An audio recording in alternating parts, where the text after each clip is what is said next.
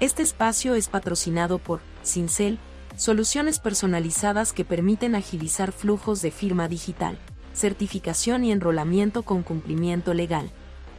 Activa tu plan gratuito en www.cincel.digital, www.cincel.digital.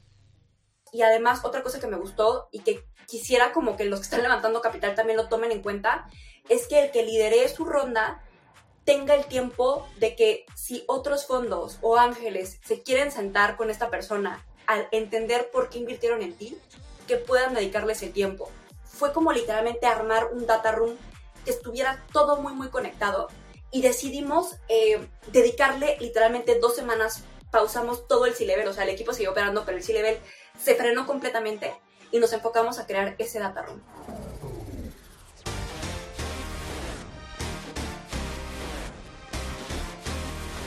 Hola, hola, ¿qué tal? Bienvenidos a un nuevo episodio de Hacking Rounds. Hoy tenemos el gusto y el placer y el lujo de tener a Regina Atié de Cuéntame. Regina, ¿cómo estás? Ay, Raimundo, muchísimas gracias por invitarme. Muy bien, ¿y tú? Muy bien, gracias. Oye, muy buenas referencias, todo mundo ahí pasándonos contactos, moviendo toda la agenda. Increíble tenerte, vertiginosa la historia de, de Cuéntame. Tú bueno, antes que todo, cuéntanos eh, quién es Regina, dónde empezó, o sea, un resumen súper breve y luego cómo se nace en pandemia, este, en cuestión de No, buenísimo. Ah. Sí, sí, mira, te platico. Yo siempre he sido una persona muy apasionada que ha buscado hacer las cosas distintas, ¿no? O sea, la verdad es que desde que estoy preparatoria, universidad, eh, soy contadora pública de profesión, imagínate, y, ahorita estoy haciendo algo completamente distinto, pero es porque he tenido como que estas ganas de decir, bueno, ¿cómo algo, cómo hago las cosas de una forma diferenciada, ¿no? ¿Cómo busco eh, como que dar ese extra y salir de lo convencional? Entonces, así es como yo llego al mundo de las startups. Eh, en mis últimos semestres de la universidad tuve la oportunidad de irme becada a George Washington University por parte de, hay un programa de Santander X excelente que todos aquellos que quieran convertirse en emprendedores, métanse, hay muy buenas este, becas que, para emprender. Entonces ahí es donde justamente me empiezan a hablar sobre todo este tema de emprendimiento de alto impacto, cómo puedes de forma escalable y masiva tocar la vida de millones de personas resolviendo necesidades que vivimos en el día a día, ¿no? Que son esas necesidades que atravesamos nosotros en, en literalmente cada día, pero que quizás como las las vemos este, tan frecuente, ya ni siquiera este, las vemos como un área de oportunidad cuando en realidad lo son. Pero yo creo que cuando a mí me, dieron eh, o, tomé la decisión de emprender es cuando llegó un punto de quiebre importante en mi vida. Es cuando a mi papá lo diagnostican con, con depresión. Ese fue para mí el momento eh, donde digo, yo tengo que hacer algo respecto a esto, porque siéndote muy sincera, la salud mental siempre ha sido un tema muy importante para mí, ¿no? Yo vengo de Chihuahua, mis papás se divorciaron cuando era muy joven, mi mamá me metió un psicólogo desde que yo tenía siete años y ha sido para mí un proceso de ir creciendo personalmente, irme reconstruyendo en cada momento de vida. He tenido psicólogos distintos, ¿no? Que me han ido ayudando como que a ir acomodando eh, cómo puedo yo creciendo personalmente. Pero ese fue como que mi punto de quiebre. Y justamente en, esta, en, esta oportunidad que tuve de irme a George Washington, conozco a mi, a mi socio.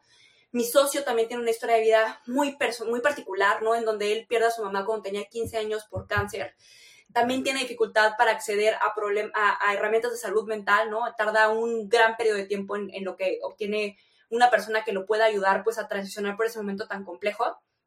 Entonces, platicando cada uno de nosotros las historias, decíamos, oye, pues, ¿cuántas personas hay allá afuera quizás viviendo una misma situación, no? Y fíjate que en la universidad también nos empezó a pasar que escuchábamos, no nada más de nuestra universidad, sino de un montón, que había muchos casos de suicidio, que de verdad que mucha gente la estaba pasando mal y que ni siquiera se hablaba al respecto, ¿no? En ese momento. Entonces, bueno, empezamos a investigar, pues, qué modelos de negocio existían allá afuera, qué significaba emprender en salud mental. Y en ese momento lo que existían eran muchos, eh, el tema de marketplaces de psicólogos. Entonces decidimos iniciar así, ¿no? Haciendo un marketplace en donde conectábamos a psicólogos con usuarios. Esto, Raimundo, nos permite aprender muchísimo respecto a cuál es el punto de dolor que tienen las personas, pero también la gran falta de accesibilidad que existe para poder pagar un psicólogo, ¿no? Entonces, era, llegaba mucha gente, o sea, pautábamos a través de Facebook, nos llegaba mucha gente a decir, oye, ¿sabes qué? Yo sufro de violencia doméstica, oye, ¿sabes qué? A mí me asaltaron en el camino al trabajo y cada vez que paso por ahí empiezo a sudar, este, me vienen muchísimos pensamientos, ¿no?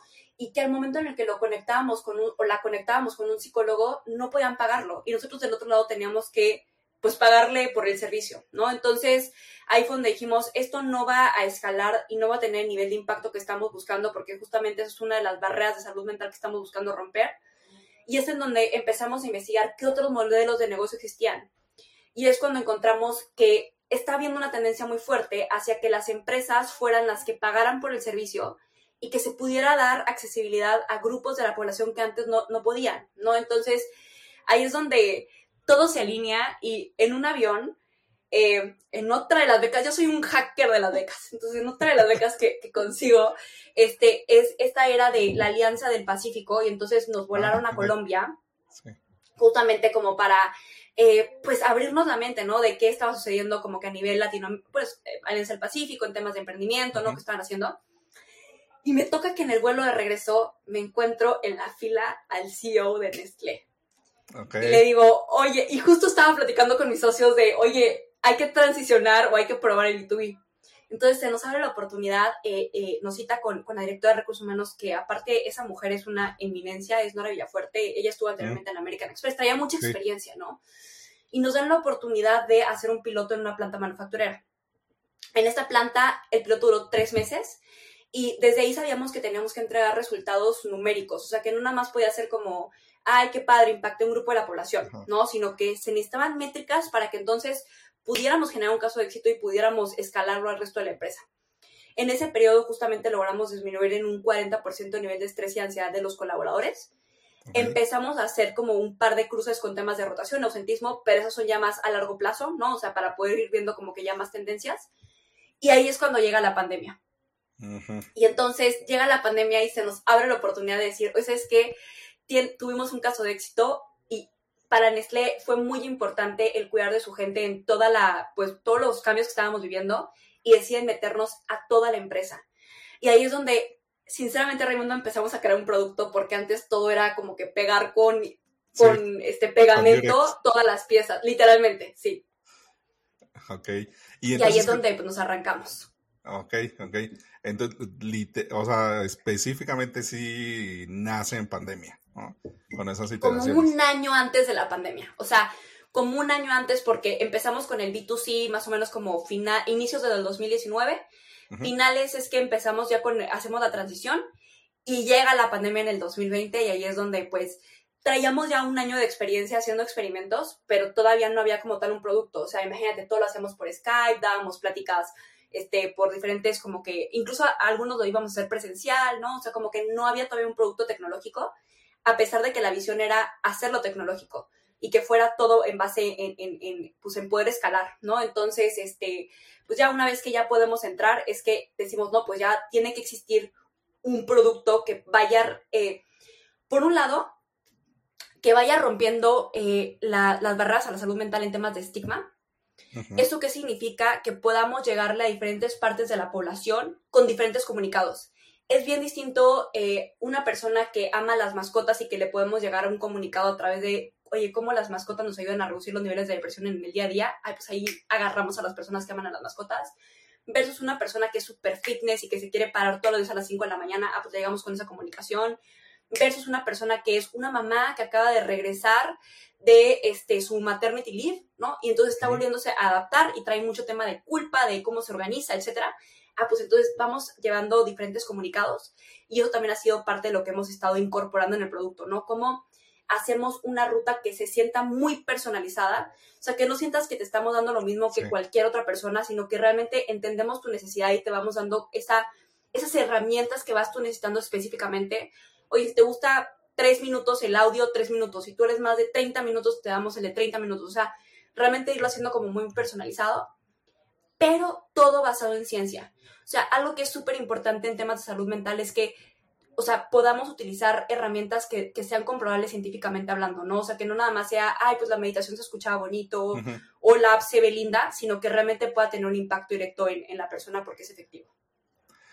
Es que justo ya estoy como uniendo los puntos, Regina. De una cosa que es muy americano, pero igual nosotros latinos no lo interiorizamos tanto, es el ABC, ¿no? El, el Always Be Closing.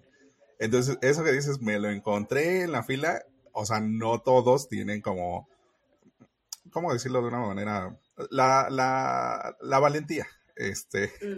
de, de, decir, de siempre tener ese chip de, de, estar cerrando, sobre todo, no cerrar como de venta, sino siempre estar pensando en la solución y en cómo se van acomodando esos caminos. Y ahí me causa muchísima curiosidad cómo todo ese empuje te, te va acompañando para, para ir pichando en donde sea, pero ahí cómo se va estructurando, o sea, es un periodo de tiempo que si lo vemos es un tiempo bastante normal en una startup, pero, o sea, contagiándonos tu energía se nota que como por ahí fue, cómo se fue armando ese detalle en donde dijeron, eh, necesitamos capital, necesitamos escalar esto, o sea, porque luego uno es muy aferrado y tiene mucha escuela de, es que la tienda siempre ha sido tienda, o sea, como nuestra referencia es visual, ¿no? Entonces estamos viendo los negocios en nuestro alrededor, pero una startup es totalmente distinta. ¿En qué momento empieza ese de, no sale?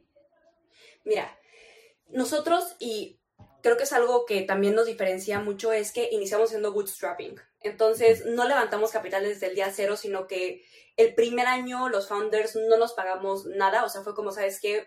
Necesitamos, con lo que vamos haciendo de ventas, poder ir contratando un equipo de tecnología, poder ir contratando, pues aunque sea un vendedor, un account manager, ¿no? O sea, como irle dando forma a, la empresa de tal forma de que siempre el cliente sea lo más importante. Entonces, con base en eso íbamos priorizando, ¿no? O sea, las contrataciones.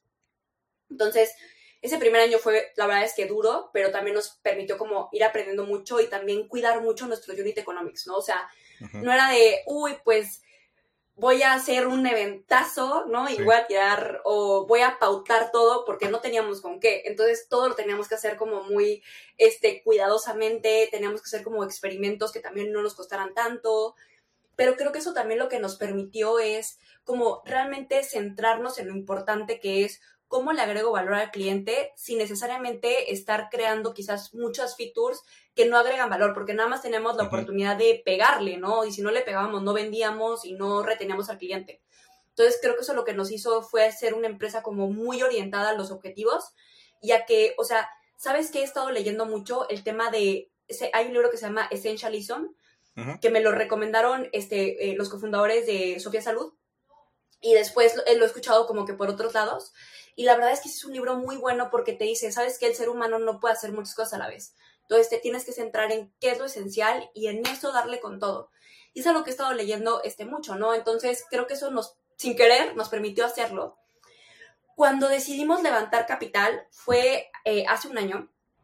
Nosotros ya llevábamos operando, eh, pues desde el 2019 con los experimentos, 2020, ¿no? Llevamos operando dos años y medio. Exactamente. Y pues ahí fue donde dijimos, ¿sabes qué? Mira, tenemos una base de clientes súper bueno, ¿no? Teníamos muchísimas startups eh, trabajando con nosotros, como eh, Quesky, Conecta, Albo, ¿no? Teníamos en su momento, pues, ahorita también seguimos teniendo Nestlé, ¿no? Entonces decíamos, tenemos una muy buena base de clientes. ¿Cómo le hacemos para que podamos escalar esto ya, o sea, a nivel masivo en México y a la región? Y nos empezamos a topar con que eh, nos pedían que resolviéramos ciertos problemas los clientes, eh, como por ejemplo, darles data anonimizada sobre cuál es el nivel de impacto que estamos teniendo en su gente, para que entonces lo puedan respaldar, o sea, el DRH lo pueda respaldar con el CFO, ¿no? Y que entonces las renovaciones sean más, más rápidas o crecer tickets. Y nos pasaba que el equipo de tech no podía ir a esa velocidad porque no teníamos mucho equipo de tech. Okay. Teníamos un equipo de tech muy pequeño que les pedíamos muchas cosas y ya no nos estábamos dando abasto. Entonces íbamos muy lento y teníamos que literalmente priorizar o le dábamos valor al usuario o al cliente. Y entonces ahí decíamos, no, es que a los dos, o sea, una cosa sí es essentialism, pero es al usuario y al cliente porque son los dos, uno me compra y otro me usa. Sí. Y entonces ahí fue donde decidimos levantar capital. ¿Cómo fue el proceso de levantamiento de capital?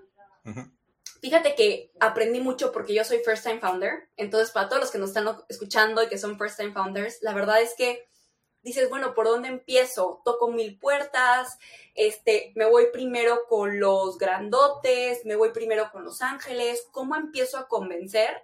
Y luego empiezas a escuchar mucho esta parte de tienes que generar FOMO en tu ronda.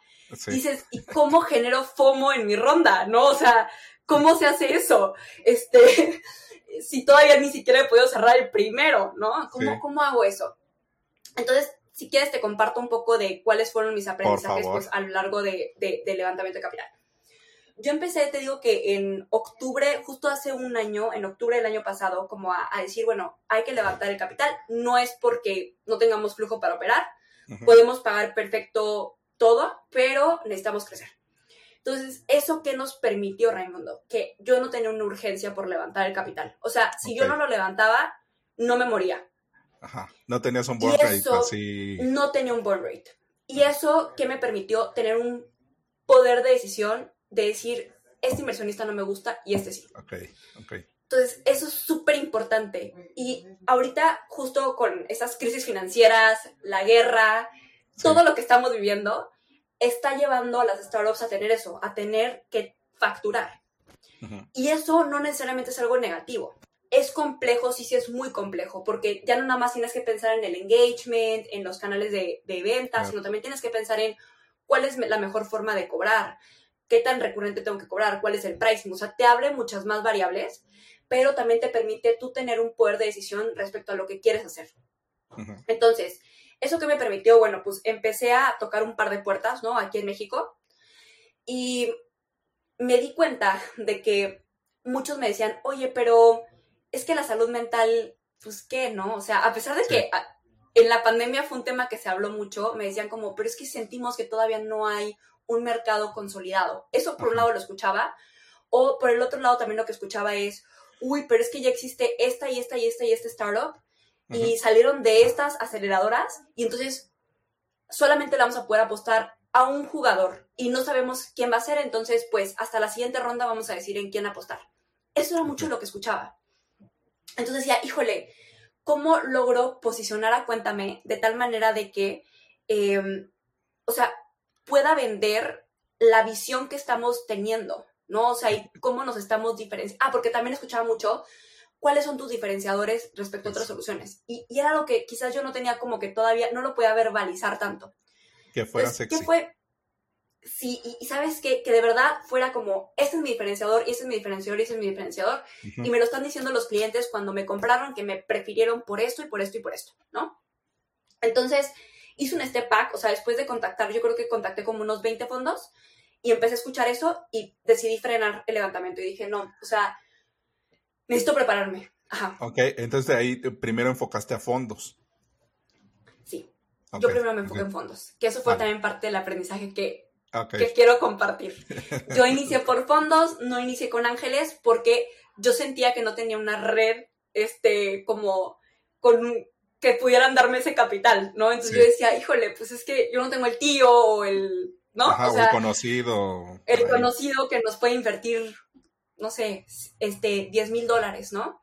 Entonces, eh, sí, yo inicié con fondos. Decidí frenar y me metí a una aceleradora que está hecho por YPO, que YPO es como una red a nivel mundial de presidentes jóvenes de organizaciones. Y es una aceleradora que me cambió la mente, porque aparte es una aceleradora donde están hindús, gente asiática, gente de Estados Unidos, entonces trae otro mindset.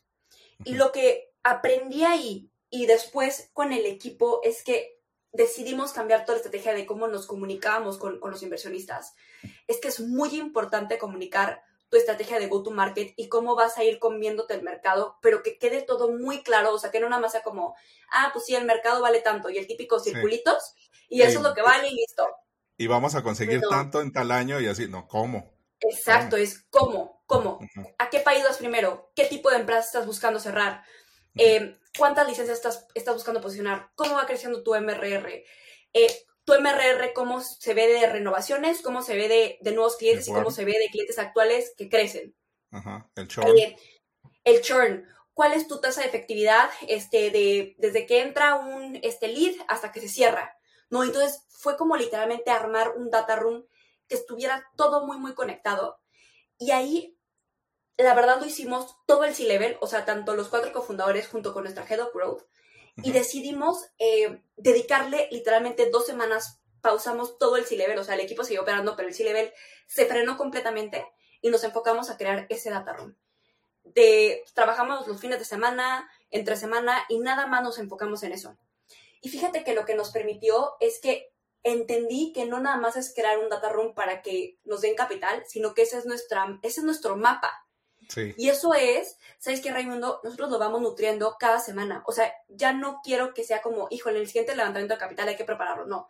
Esa es nuestra base y ahí vamos llenando todo el tema de los OKRs, cómo vamos avanzando, cómo estamos creciendo, lo integramos con HubSpot, entonces ya no hay que hacer nada, sino que ya está integrado con HubSpot, está integrado con Apollo. O sea, como que es en la siguiente ronda es, aquí están las llaves, te doy una cuenta de HubSpot, te doy una cuenta de Apollo, puedes ver que yo no estoy inventando nada, todo está ahí. Entonces, eso también da un nivel de confianza importante. Entonces, al final, ¿qué aprendí? Lo que aprendí es, uno, es mejor ir primero con ángeles. Uno cree que no tiene una red, pero tienes al director de la empresa que te compró. Tienes al maestro que te dio clases, que quizás tiene este, cierto capital que te puede invertir ellos mismos te van haciendo otras introducciones, ¿no? O sea, te van haciendo intros con sus redes y al final nosotros terminamos, yo creo que somos, son unos 15 ángeles inversionistas muy bien seleccionados. O sea, no fue, ay, pues este tenía dinero y que me meta lo, para que ya me meta. No, no, no, no, no. Es gente que ahorita yo le digo, por favor, introdúceme con esta empresa y en ese minuto frena lo que está haciendo y nos hace esa intro de valor que, que nos puede hacer. No, necesito que por favor me presentes con este fondo y lo hacen, ¿no? Entonces, eso, eso fue importante. Y después también nos invirtieron varios fondos. Inició primero con nuestro lead investor que está en Chile, que se llama Impacta VC. Ellos fueron eh. los que nos dieron como, sí. Ahí, Regina, ¿quién fue el, el, primero que dijiste, esta es mi carta de presentación? Mira, tenía muy buenos ángeles. Entonces, está desde una Lori de Kavak, que lleva siendo nuestro cliente ya dos años. Entonces, también habla de, oye, no nada más es que creen en nosotros, sino que ha visto nuestro trabajo. Lo usan. Lo usan. Está desde, por ejemplo, un Raúl Argüelles, que es el exdirector de recursos humanos de Walmart y Bimbo, que entonces también trae, me da validación de experiencia del mercado. Viene, por ejemplo, eh, inversionistas un poco más este, formales, como por ejemplo el director de un fondo en Miami, ¿no? Que no puedo invertir ahorita porque los tickets son más grandes, pero él decidió meter de su propio bolsillo dinero. Y entonces eso lo que me fue dando es que yo cuando verbalizaba quiénes eran mis ángeles, no nada más decía, ah, son estos, sino el por qué me da valor que sean esos. Uno es mi cliente, otro conoce la industria, otro es un líder de tecnología, otro tiene un fondo. Entonces, también eso me ayudó mucho como que con los fondos a ir verbalizando por qué eran relevantes. Sí, todo el pool, ¿no? Ya, ya se armó bien el, el pool. Ok, ok. Y la verdad, el punto de quiebre fue eh, ya el primer fondo que nos invirtió formalmente, porque también de, pronto los fondos es como, ah, qué cool que tengas ángeles, pero ¿qué fondo ya te invirtió? ¿No? Y entonces ahí fue este Impacta VC, que sinceramente a mí ellos me encantan porque han operado startups. Entonces no nada más es un fondo que son grandes financieros, sino que han operado startups, saben lo complejo que es, saben cuándo tienen que arremangar las o sea, como, ¿sabes? O sea, entienden lo que es, lo que es operar. Y eso fue lo que me gustó de ellos. Y además, otra cosa que me gustó y que quisiera como que los que están levantando capital también lo tomen en cuenta, es que el que lidere su ronda tenga el tiempo de que si otros fondos o ángeles se quieren sentar con esta persona al entender por qué invirtieron en ti, que puedan dedicarles el tiempo. Fíjate que, o sea, nosotros de los fondos que nos invirtieron al final, yo creo que David, que es el managing partner de Impacta, se sentó yo creo que con unos 15 fondos que yo le pedí como, por favor, siéntate, y con cada uno 30 minutos. Entonces, ese nivel de confianza que, y de compromiso que tiene que haber por parte del lead investor. Y al final la verdad es que se terminaron sumando fondos increíbles, desde un colectivo Jaguara, ¿no? Que está hecho por cofundadores de startups, que eso también me encanta muchísimo.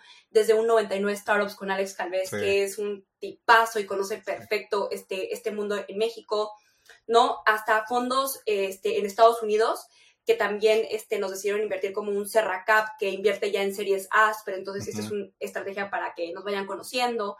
Y así fue un poco como se fue armando la ronda. Y New Ventures, que son súper de impacto. New Ventures que me gusta mucho porque justamente tienen métricas muy establecidas de impacto, que eso también es algo que yo estoy esperando, ¿no? O sea, como eh, cuando las empresas me compran, también están buscando ver temas de impacto como ESG, como eh, eh, objetivos de la ONU, no cómo, a cuánta gente por primera vez se le da acceso a salud mental. Entonces, yo ya tenía esas métricas y creo que eso hizo como muy buena conexión con los de Nuventures. Eh, sí, y nos ayudó mucho. Y ya nada más para cerrar, para los que están levantando capital y que se sienten frustrados, quiero que sepan, o sea, que uno, o sea, a mí sí me tomó mi tiempo, o sea, literalmente tuve que frenar completamente. Yo como CEO la operación por tres meses y recaí completamente en mi equipo de decir, porque hubo unos meses que, antes de esos tres meses que lo estaba intentando hacer como que manejando la startup y adicional levantando capital, no me daba la vida, me desconcentraba y fue cuando decidí frenar yo completamente todo y decir, equipo, aquí está, cuéntame, depende completamente de ustedes, yo necesito completamente desconectarme y, y levantar capital. Fue cuando pude hacerlo, ¿no? Y fíjate que cuando ya teníamos este, la mitad de la ronda, ya teníamos 500 mil dólares, no se cerraba y no se cerraba. Yo decía, ya por favor, o sea, ya necesito que se cierre por mi salud mental. Sí. Y de pronto yo utilizo una app que se llama Mantra. Y Mantra te da, te va mandando mensajes. Y me salió un mensaje que dice como, todavía no estás ahí, sigue empujando, lo vas a lograr. Y dije, ok, todavía no estoy ahí. Y ahí decidí contactar 50 fondos más. Yo ya tenía la mitad de la ronda decidí contactar 50 fondos más a través de investors que me hicieron intos a través de otros amigos. Y ahí es donde el FOMO se empezó a generar. Tuve una ronda sobre suscrita. Hubo algunos ángeles y, y, fondos que se quedaron fuera y que fue como, por favor, en la siguiente ronda quiero estar, quiero estar, quiero estar. Pero es porque cuando ya no podía, decidí darme tres días de descanso y después regresar y decir, vamos a darle y eso todavía no termina, vamos a darle más. Excelente. Oye, Regina, ¿y en qué se fijaban? O sea, además del data room, o sea, así como lo cuentas de cómo se estructuró, de ahí pues, son dos preguntas. La primera, el data room, ¿qué crees que sea la métrica ahí como más importante que tú, tú decías? Luego uno ya se vuelve bastante mañoso, ¿no? Con los números. Entonces dice, si ven estos dos aquí pegaditos, claro que van a hacer el switch de que entenderán tales cosas. Ese uno. Y el segundo que tiene mucho que ver, que en qué se fijaban, o sea, cuál era ese, ese one-liner, ese gancho que, que, empezaron a repetir. Primero los datos, el número, como cuáles eran esos, y luego el one-liner o, el, o la propuesta única de valor que tú identificas, porque luego, ahorita te digo, más o menos tengo una teoría o, un análisis de, de, cómo se van moviendo y ya te digo como por, mm. dónde. Perfecto, mira, ahí utilizábamos DocSend, entonces también podíamos ir traqueando cuáles eran las slides que más, en donde más se quedaban, y eso era un patrón que se repetía en, o sea, en la mayoría de la gente que abría el deck se repetía, eso te digo en cuál era. Y por otro lado, hay una parte que se dice, que, que muchos nos dicen que es el storytelling, y a mí me frustraba mucho porque era como, o sea, para mí era una palabra demasiado abstracta. Es como, ¿qué es storytelling? O sea, ¿qué es eso? ¿No? O sea, ¿cómo, ¿cómo le hago para ser una buena storyteller? Porque siento que también hay mucho bluff alrededor. Y realmente el storytelling, ¿qué es? Es tú aprender a llevar al inversionista donde tú quieres llevarlo. Entonces es desde tener que estudiar súper bien todos tus números, porque te pueden preguntar cualquier cosa, hasta cuando tú estás llevando la conversación. Fíjate que lo que yo hacía era, yo pensaba, ya le envié el deck, tuvo que haber llegado estudiado con el deck, porque yo estoy esperando eso de mis inversionistas. Me voy a ir directo al data room y voy a empezar a narrar mi historia desde el data room. Entonces compartía pantalla y decía, como ustedes ya revisaron el deck, y si no, pues tenían que hacer la chamba después, ¿no?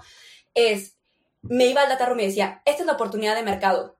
Después de la oportunidad del mercado decía, esto es como lo estamos abordando desde el aspecto de producto, porque yo ya sabía que la primera pregunta que me hacían es, ¿cómo vas a crecer?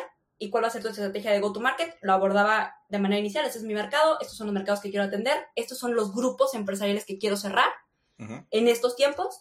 Luego, ese es el producto, por qué las soluciones de ahorita no funcionan, eh, por cuáles son nuestros tres diferenciadores claros, porque yo sabía que me iban a decir, oye, pero existe este, este, este, y decía, este es mi diferenciador, y este es mi diferenciador, y este es mi diferenciador, y ya no tocaba nada más, porque yo llegaba y lo abordaba desde el inicio.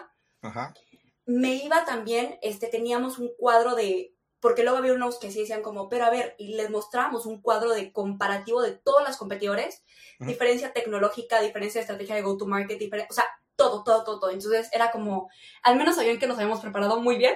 Sí. Y eh, después de eso veíamos la parte de growth.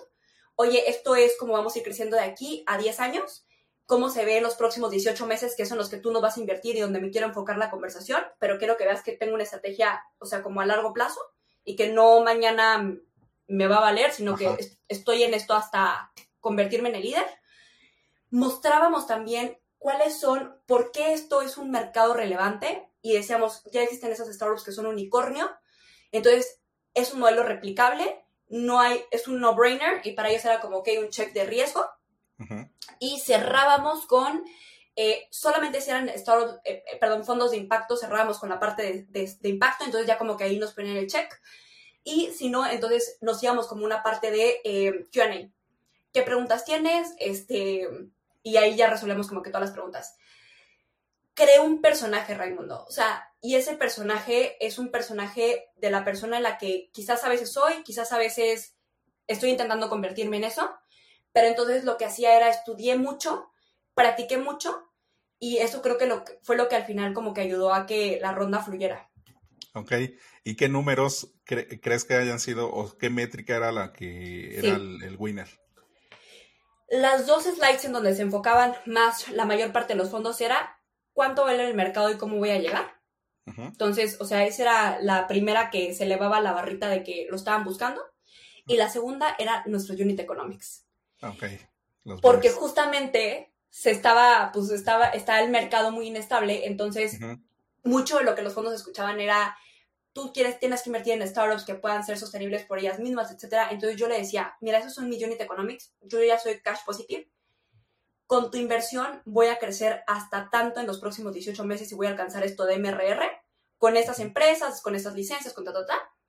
Y voy a volver a ser cash positive en este mes. Entonces para ellos era como, ah, ok, súper. Ok, ok, ok.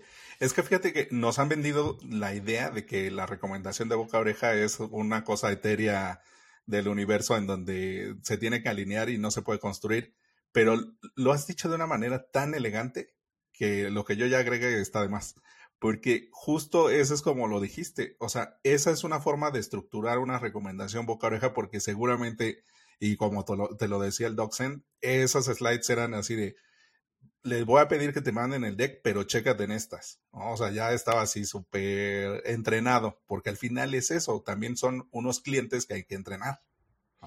Totalmente. Y sabes que también de pronto cuando es la primera ronda, te piden conocer a los, a los, a los socios.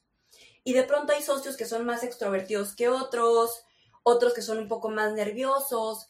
Y ahí es donde está también el rol de uno como CEO y líder de subir a todo el equipo al nivel. Entonces, yo tengo gente que mi sitio es un crack en tecnología, pero no vende. Entonces, oye, ¿sabes qué? Se metió un curso de cómo este, hacer presentaciones efectivas y ahora es un crack hablando, ¿no? Pero entonces también es irnos dando cuenta de cuáles son los skills que tiene que tener los otros socios, porque también los van a, los van a revisar. Y por más que tú les hayas encantado, si no les gusta el resto del, del equipo C-Level, puede ser un stopper y un blocker para que te inviertan. Entonces también es nuestro rol decir, estas son las fortalezas de cada miembro del equipo, en esas que son sus debilidades y que les importan a los fondos, porque si son debilidades que no les importan a los fondos, pues bueno, ¿no? O sea, no pasa nada. Pero hay ciertas cosas que les importan a los fondos y que si tu equipo no trae ese nivel, hay que entrenarlos, hay que ponerlos en zona de donde no están, este, como que en su zona de confort, sino hay que sacarlos para que el momento en el que los se sientan con el inversionista, proyecten la misma imagen que uno está este, proyectando. Entonces, eso también es importante. No todos los socios tienen que ser los mejores vendedores porque no tienen por qué, ¿sabes? Pero si sí el momento de sentarse con un investor, hay que subirnos a ese nivel. Sí, sí, exactamente. Entonces ahí, em, es que te iba a decir, también una cosa que ya agarré es, eh, hay una, em, o sea, fue una ronda presemilla pero ya mencionaste por ahí un par y es de una recomendación que luego se hace es no buscas la primera venta, ¿no? Busca la venta número 3, número 4. Entonces por ahí ya se está moviendo eh, alguien que trabaja en, muy enfocado en Serie A, entonces, o, o, fondos que ya tienen un ticket más alto, entonces es también prepararte para preparar el terreno, ¿no? O sea, no es nada más de al corto plazo en donde me quedé y no avanzo y a ver qué aparece. Sí, fíjate que sí, o sea, al menos meter uno o dos fondos que después te puedan invertir en tu siguiente ronda, porque al menos ya tienes esa parte segura y ya puedes llegar este, a decirle como que a los siguientes fondos como yo ya tengo esto seguro. ¿no? Incluso hay algunos términos como por ejemplo prorata, ¿no? Que prorata rights, que es que tengan, eh, no se la das a cualquiera, ¿no? Y ahí sí es súper importante tener buenos abogados. Eso también me dio mucha paz, o sea, que conseguí abogados súper buenos donde yo podía mandarles WhatsApp y decirles, no entiendo nada de lo que me está diciendo este fondo, por favor ayúdame. Y me echaban una llamada, me hablaban, por, o sea, me, me, sentaban en una videollamada o incluso, Raimundo, ellos negociaban por mí. Había unos términos que yo de plano no entendía y eran fondos, o sea, americanos, que igual yo, pues sé inglés, o sea, bien, ¿no? Pero hay ciertos términos financieros que no entiendo, ¿no? Entonces ellos me lo explicaban y lo decían, lo vamos a negociar así, si estás de acuerdo. Y entonces ellos estuvieron junto conmigo y hacían la negociación hard de temas que yo quizás no necesariamente entendía al 100. Que ahorita me estoy buscando preparar para que ya la serie o sea, me domine todo, ¿no? Los términos. Pero, pero sí es muy importante que tengas un buen equipo legal, porque también encontré que hay ciertos ángeles o fondos que tienen malas prácticas y que tienes que saber identificarlos y que no te conviene que estén en tu cap table. Y eso solamente bien informado te puedes dar cuenta. Sí, y que no es tema ahí de la industria, o sea, es en general, ¿no? Desde uno, desde a pie de calle hasta las altas esferas en todos lados, ¿no? Y siempre hay que tener cierto cuidado. Mucho cuidado. Este, ¿y qué es que ya nos faltan un par de preguntas nada más, pero me da mucha curiosidad. Regina, ¿para dónde va? Cuéntame. O sea, va para, eh, sigue expandiéndose a la TAM, ya eh, con los jugadores grandes en Estados Unidos, eh, para Europa, o sea, como para dónde va, cuéntame. Mira, nosotros estamos buscando posicionarnos como los líderes en hispanohablantes, ¿no? O sea, en temas de salud mental, inicialmente corporativo o sea, también hemos aprendido que no podemos abarcar todo, entonces estamos buscando ser los líderes en, el sector corporativo de salud mental para hispanohablantes. Todo lo que tenga que ver eso, ahí es donde estamos buscando posicionarnos. Ya la plataforma en lo que es cuestión de días va a estar en portugués y en inglés también, porque hay algunos clientes que, para, que es importante para ellos, ¿no? Que, ya también tengamos esa cobertura porque tienen, están en Brasil, están en Estados Unidos, ya lo estamos teniendo, pero nuestro foco es ahorita justamente convertirnos en los mejores en hispanohablantes. ¿Por qué? Porque también, Raimundo, hemos encontrado que hay relevancias culturales que hay que cubrir. O sea, no es lo mismo darle una herramienta a una persona en Colombia que una en México, que una en Chile, que una en Argentina. Estamos viendo contextos muy distintos y eso lo aprendimos porque teníamos un cliente en Colombia que lo atendían psicólogos mexicanos y cuando pasó la crisis súper fuerte, nuestros psicólogos no entendían el sentimiento y la tristeza que vivía la gente en Colombia. Y ahí es donde dijimos, no hay manera, o sea, de que no seamos relevantes culturalmente. Y ahí también se convirtió como en uno de los puntos clave que estamos este, buscando cubrir, ¿no? Entonces, ese es el objetivo. El objetivo ahorita es justamente enfocarnos en lo que es México, Colombia y Chile. Sin embargo, hay, hay varias empresas que nos están buscando de Perú y de Argentina, entonces también como que por ahí estamos explorando el mercado y, y ahí está el foco, ¿no?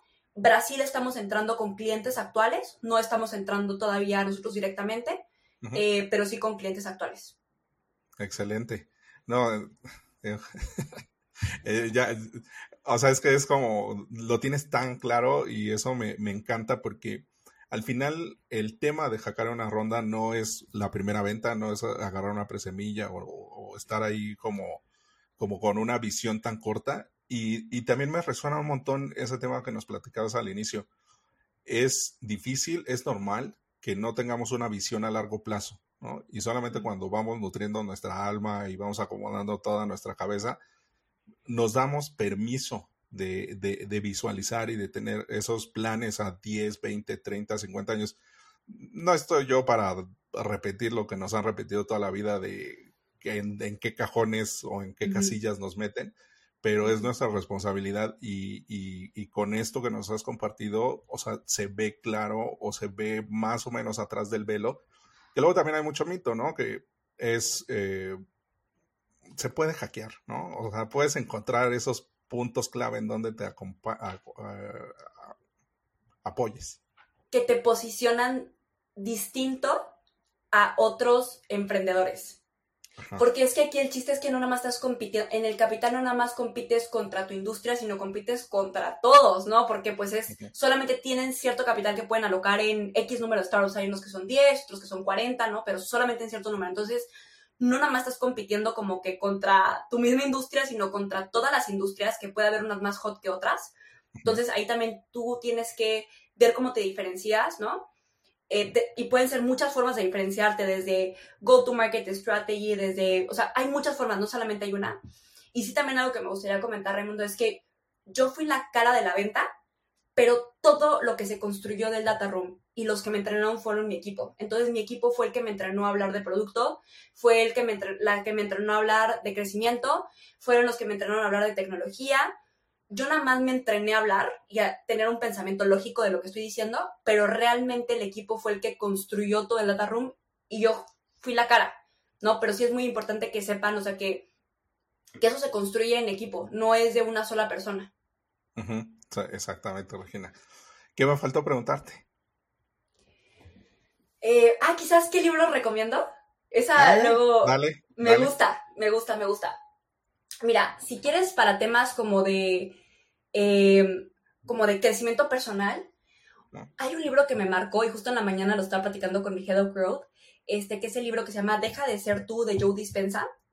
Es un libro súper bueno, medio tema energético, pero basado en ciencia. ¿Ya lo has leído? Sí, aparte no es nada reciente. No, está espectacular. Yo todavía sigo como que meditando con, las prácticas que, te dan ahí, entonces esa parte está muy padre. Si quieres como más libros, o sea, como de cómo hacer un startup, es la de, ajá. Sí, ah, una de storytelling, ahí sí te, te pido porque es un coco, o sea, es un dolor para todos los founders. Mira, uno de storytelling.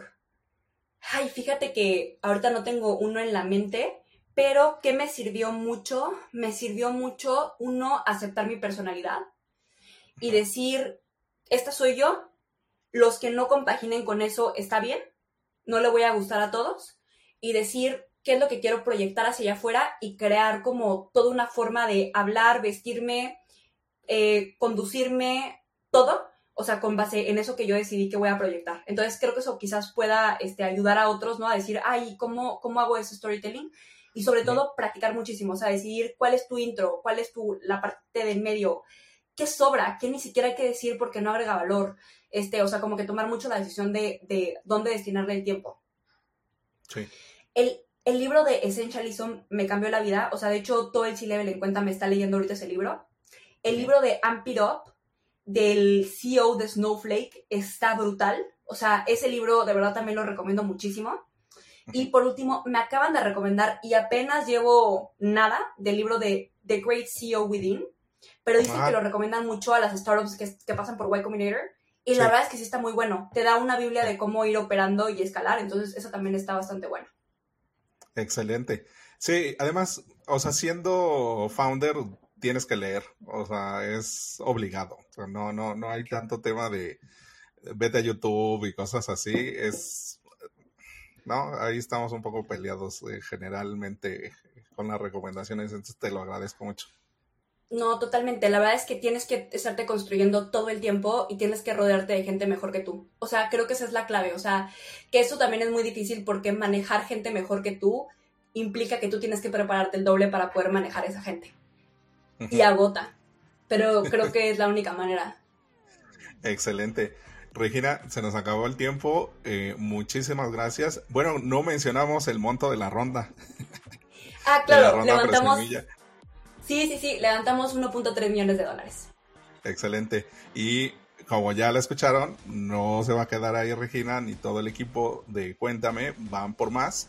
Saben cómo llegar al mercado, saben cómo dominarlo y esperen más noticias. Y por supuesto, te extiendo nuevamente la invitación a la siguiente ronda porque cambia radicalmente y es otro tema. Entonces también ya tenemos, ya tuvimos un éxito de Serie A. Entonces, de lo que nos contaron, o sea, es un mundo distinto. Entonces, eh, nos encantaría tenerte, Regina. Cuenta con ello. Muchas gracias, Raimundo. Muchas gracias. Entonces, nos escuchamos en nuestro siguiente episodio de Hacking Rounds. Hey, ojalá que hayas disfrutado la conversación. Me gustaría invitarte a que nos sigas en nuestras redes sociales, Twitter, Instagram, LinkedIn y YouTube, para que estés al pendiente de los nuevos lanzamientos. Además, si te gustó esta conversación, te invito a que lo compartas con quien crees que haga sentido. Muchísimas gracias y nos vemos en la próxima.